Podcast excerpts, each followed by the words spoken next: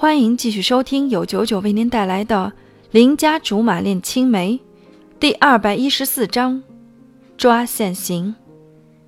曹小姐，你作为集团的大秘书，平时一定有很多事情要忙，是吧？曹杰虽然疑惑我为什么问这些，但还是意思意思承认了。我见势又说：“那么多事情做，难免顾不过来。”你有没有想过，很多事情要交给别人来办？人家都说多做多错，少做少错，是吧？真不好意思，我想小吕，你来公司的时间还短，有些事情真的不是很清楚。谁喜欢赚一个人的钱，做几个人的活，是吧？但有的事情交给别人做，我又实在不放心。出来做事，总得讲点职业道德。老板既然放心要把重要的事情经我手来办，我就要做到最好，不辜负老板的期望。当然，人不是生下来就什么都会做，就算会做，也不代表不会出错，小事一桩而已，改正就没事了。你说呢，小李？曹杰嘚不嘚借题发挥教育我半天，言下之意就是我是个新人菜鸟。有什么资格在这里指手画脚？其实也对，我跟他一比，真的什么都不算。那你的工作包不包括跟个部门主管在私人时间喝喝茶、聊聊天呢？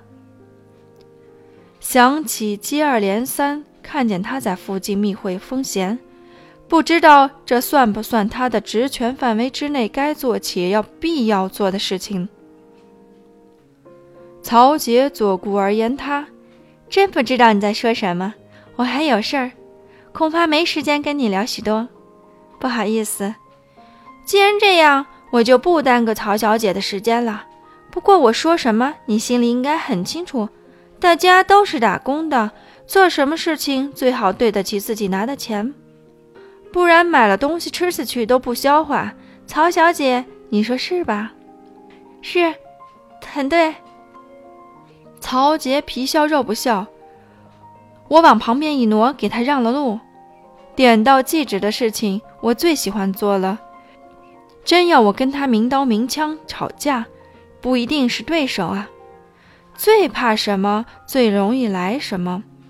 这头才刚刚提醒过曹杰，那头就又不小心撞上他和风贤密会了。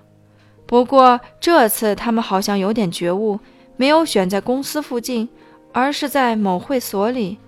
只可惜貂蝉有朋友就是开会所的，而这个会所也正好就是那个朋友开的。我和貂蝉只不过去玩玩，这都能碰上，就说明老天爷都不想替他们隐瞒。不知道是不是吃错了东西，貂蝉和老孙他们玩的正开心，我就一直跑厕所。不过也是好事，因为我在去厕所的路上刚好看见服务生领着曹杰和风贤进了包间，这还不是抓现行？等服务生出了包间，带上门，我才敢挪过去凑一耳朵瞎打听。他们似乎很小心，或者是包间的隔音质量很好，隐隐约约听不真切。小姐。你是不是走错地方了？忽然走过来一个男的，衣冠楚楚，见我鬼鬼祟祟扒门缝，谁都知道我干的不是正当事儿。像他这种大义凛然长相的人，肯定会挺身而出指正我的错误。不过还是很感谢他的委婉，只是声音的确有点大了，因此门忽然就被打开了。曹杰和风贤在里面看着我，目瞪口呆。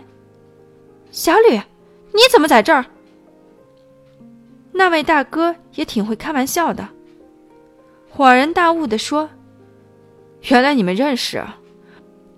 我还以为里面是哪个明星大腕儿，这小姑娘是狗仔或者脑残粉呢。原来是我误会了，误会了。”说着就挺不当回事的走开了。这可难为我了。我干脆就借着刚才喝了两口小酒的劲儿，假装自己醉酒迷路，歪歪斜斜靠在墙上，眯着眼睛，假装肾不清醒。没想到曹杰和风贤也挺配合的，一边一个搀扶着我，表情还好像很着急似的，连连问我有没有事儿。我大手一挥，把他俩都扇一边了，因为用力过猛，差点没站稳，扶着墙问：“这里不是卫生间吗？”两人脸都绿了。风贤说：“小吕，醒醒！”哦。不是，怪不得呢。我就说怎么半天都打不开门。于是我闷头去找卫生间了，剩下两个女人在包厢门口嘀嘀咕咕。过了转角，还有点惊魂未定，拍拍我的小心脏，然后直奔貂蝉那里。貂妹妹，你怎么去了那么久？瞧你那样，是是走丢了，然后跑回来？关羽没别的嗜好，最大的兴趣就是死命开我的玩笑。我的确有点气喘吁吁，但我开口的第一句话就惊艳了四座。我说：“我看见曹杰和风贤又开小会了。”在座的都是自己人，没有什么秘密。我知道的差不多，关羽和老孙也知道，甚至他们比我知道的还多。于是老孙就问，于是老孙就问。在这儿，我点头。老孙想了想，又问：“你确定没看错？”我拍着胸脯保证：“怎么可能？那两个人，我一天都不知道要遇见多少回呢。”看来这两个人是有点按耐不住了。关羽压着嗓子说的煞有介事，而我的注意力直到貂蝉身上，我十分想知道他的打算。